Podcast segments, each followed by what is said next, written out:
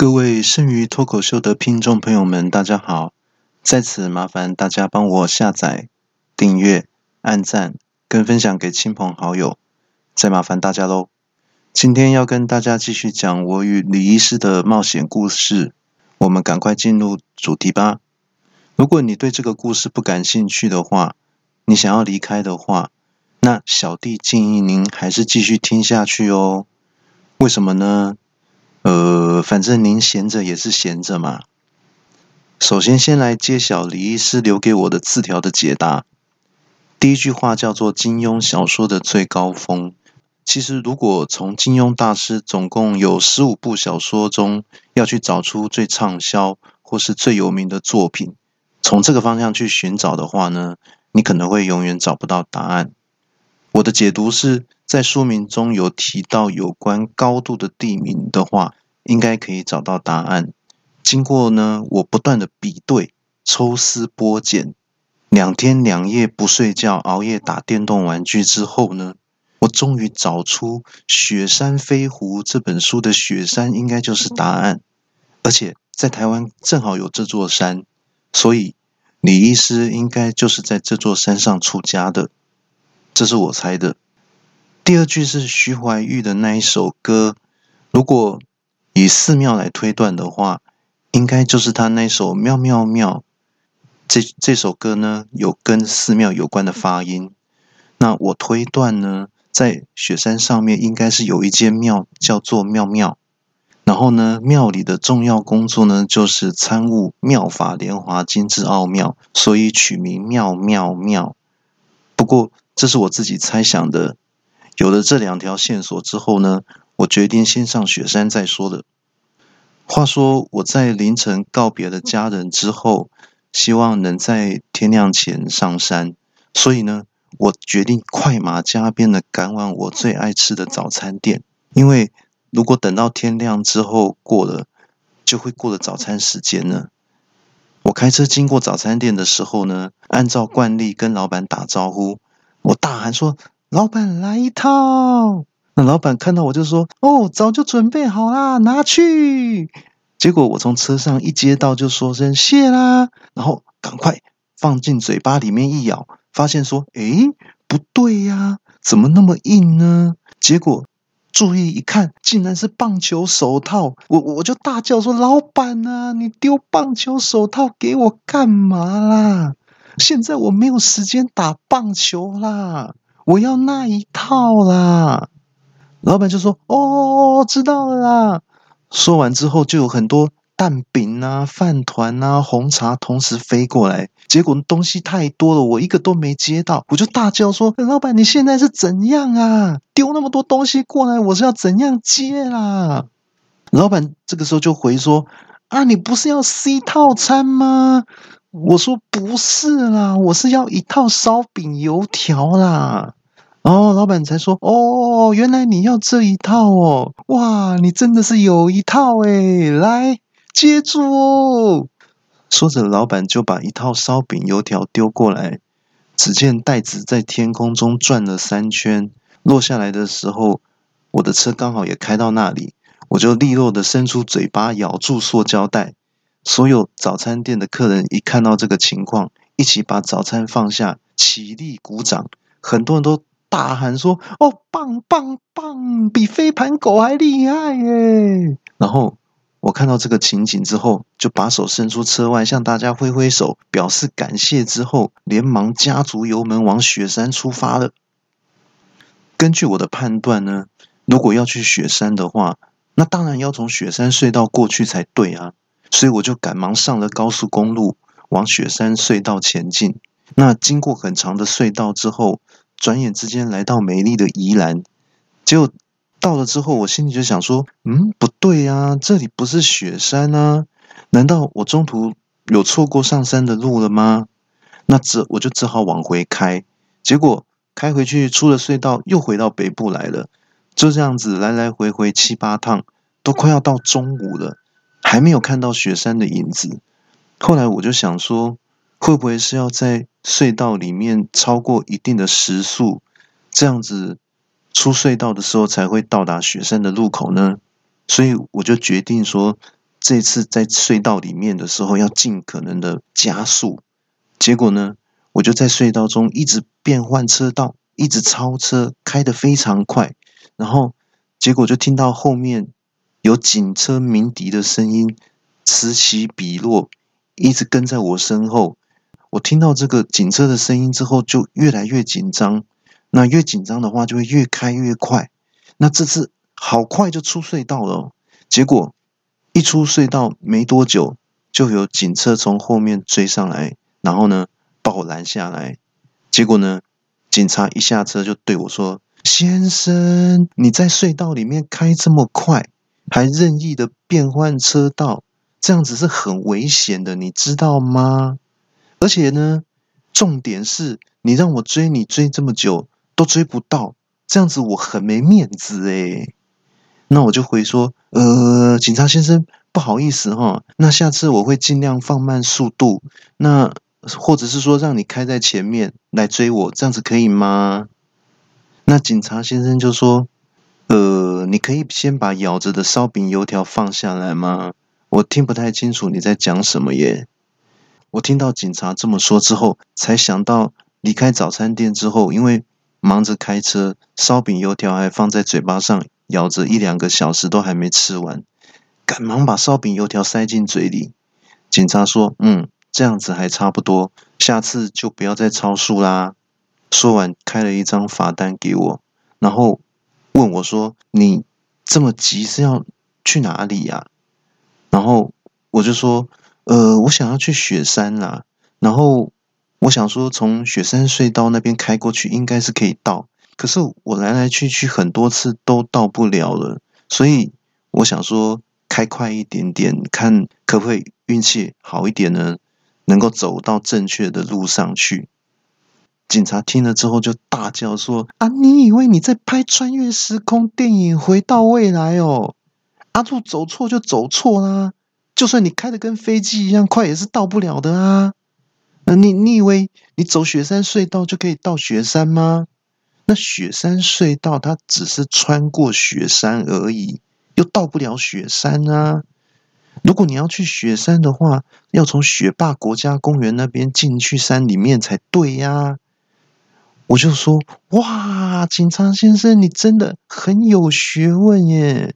那您可以带我去吗？为了感谢你，我把吃剩的烧饼屑屑给你当做谢礼，这样子可以吗？警察就大叫说：“不需要，我带你去就是了。”那结果，好心的警察把我引导到雪山国家公园的登山路口，然后我向警察连声道谢之后呢，把车停好，就往雪山前进。走了一段路。我才发现说，其实对于这里山里的路线呢，我根本就都没有做功课，然后只能信步乱走，走着走着，突然觉得有点不知所措起来，心里就想着说：“啊，李医师啊，你一定要保佑我能够找到你呀，不然我真的不知道该怎么办才好啊。”然后想完之后，突然想起说：“诶。”这种台词有点像搜救队员进去山里面搜救登山者的台词，诶然后我就连忙自言自语说：“呸呸呸呸呸！我在讲什么啊？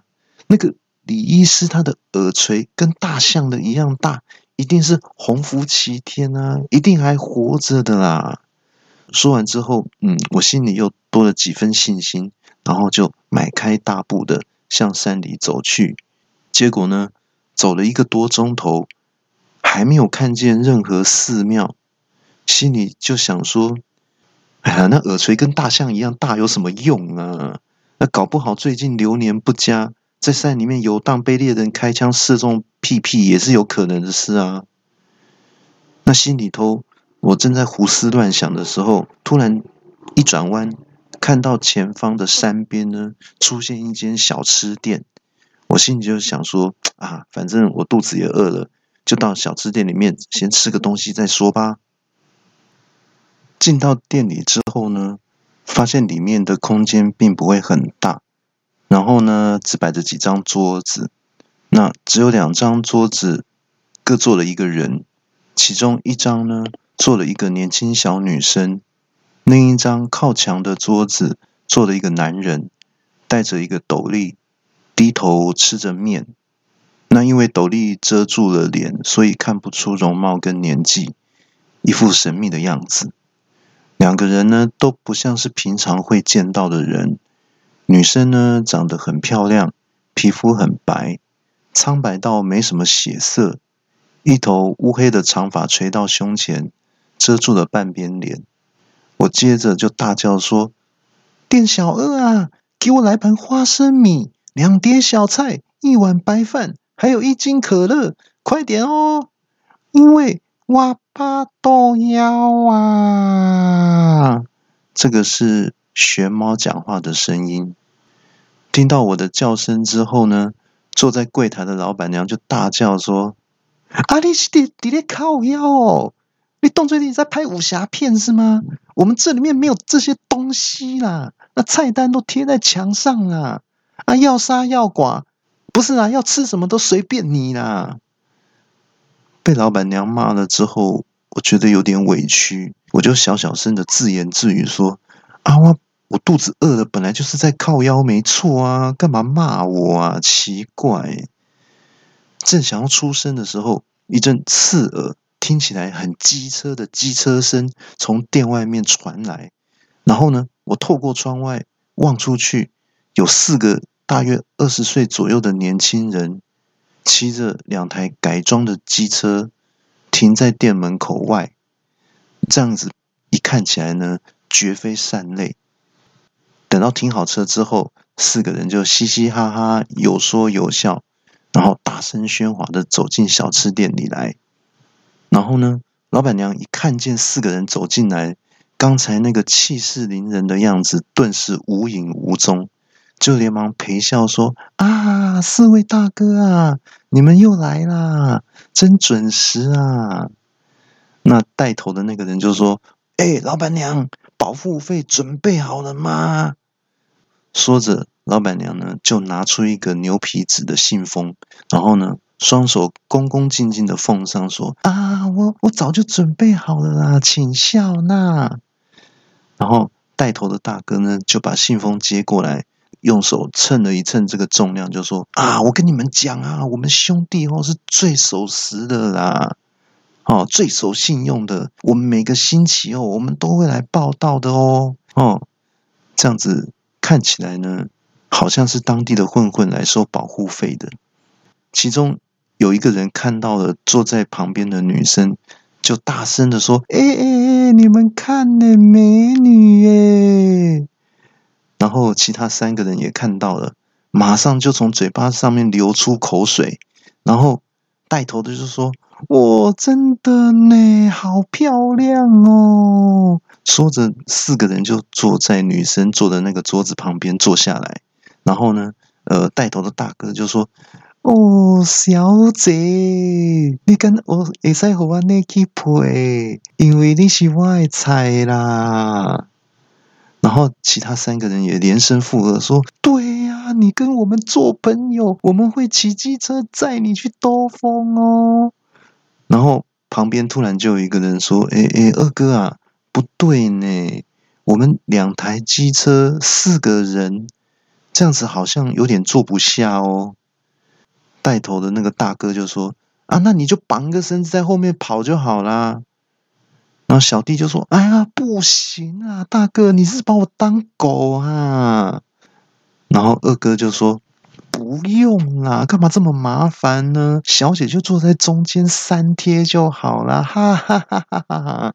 讲到这里，四个人就同时大笑出来，然后大哥就对着这个女生说：“小姐，你那拢没恭维哈，你把讲几句话给我听一下哈。”一边说着呢，手就要过去摸女生的脸。小姐呢倒是很镇定的，面无表情。眼看着那个大哥的手就要摸到女生的脸，我就。急的都冷汗直流，我心里就想说：“哎哎，我都还没摸到，你们怎么可以先摸呢？”突然，这个时候有一个荧光一闪，闪了我的眼睛一下，我看见那个女生手里的叉子呢，我稍微微微动了一下。这个时候呢，有一个声音突然传来说：“等一下！”四个人的眼光同时望过来，就问说：“哎，朋友，你有事吗？”其实这声“等一下”呢，是我喊的。我说：“啊哈哈，没什么事啦，你们可以不要打扰小姐吃饭吗？”诶，然后四个人就对望了几秒钟，就同时大笑，哈哈哈哈哈！哎哎，大哥就说：“哎哎哎哎，你们听呐，哎，竟然有人敢管我们雪山四怪的事情呢！”我我心里就想说：“哦，这个名号真的有够怂呢。”然后四个人就站起身来，往我这里走过来，还把。椅子踢倒，然后桌子跟掀翻在地，现场响起了巨大的声响。老板娘就大叫说：“啊！”一边叫一边就躲进厨房里去了。我心想说：“哎呦，我干嘛强出头啊？现在惹祸上身了啦，该如何是好呢？”这时候，只见四个人呢，把我的桌子呢团团围住。二哥就说：“呃，这位朋友哈。”你敢管我们兄弟的事情？你胆子很大哦！我就说，呃呃，没没没有啦，没有啦，人家小姐在吃饭哦，你们这样一直打扰人家，她这样子会消化不良啦。里面有个三哥就说，不要跟他啰嗦啦，给他一点颜色瞧瞧啦。然后一边说一边就从口袋拿出一瓶红色的喷漆，对着我准备往我脸上喷过来。然后就在千钧一发的时候。又传来一声“等一下”，然后我们五个人呢，同时往这个声音的源头望过去，结果出声的是坐在墙边戴斗笠的那个男子。之前呢，他一直戴着斗笠，低着头；现在呢，他缓缓的抬起头来。这个时候，我才看清楚他的容貌，大概是六十岁左右的人，然后皮肤很黝黑。应该是有点像是一位农夫，但是目光呢炯炯有神，这样看起来就像是一位深藏不露的高人。我心里就想说：哇，这下子有救了！然后那个带头的大哥就对着他说：“哎，老先生，换换你要换你要出帮他出头了是吗？”然后老先生就停了几秒，就说：“嗯，不是，我想说这不关我的事情，我可以先走吗？”结果都没有等人家回话，他一个人就端着面冲出店门口，头也不回的跑了。然后我我我我就对着门外大喊说：“阿北，你是来乱的是吗？”然后这时候阿北从远方还还不还不忘记回话说：“啊，我本来就是路人甲。”然后四个混混就放声大笑，哈哈哈哈！老大就说：“动手！”然后三哥这个时候就举起手中的喷漆。这个时候，从门外又传来了一声：“雪山圣地岂容，你们在这里撒野。”每个人都被这个声音心头震了一下，因为这声音听起来中气十足，震得每个人耳朵都嗡嗡作响。然后呢，三哥这时候停止了动作，感到最震惊的就是我了，因为这个声音听起来很熟悉，难道就是？紧丢紧丢紧丢，气气气气气气！就在我即将被喷得满身漆之时，一个救星从天而降。他到底是谁？是刚才逃跑的农夫回来拿忘记带走的斗笠，还是要把吃完面的空碗送回小吃店，还是另有高人呢？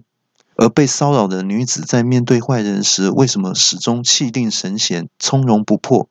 她是谁呢？请大家密切期待我与李医师的冒险故事。即将进入高潮，这样子说，那就表示前面几集通通都是低潮，请大家千万不要错过。我们下周六见喽！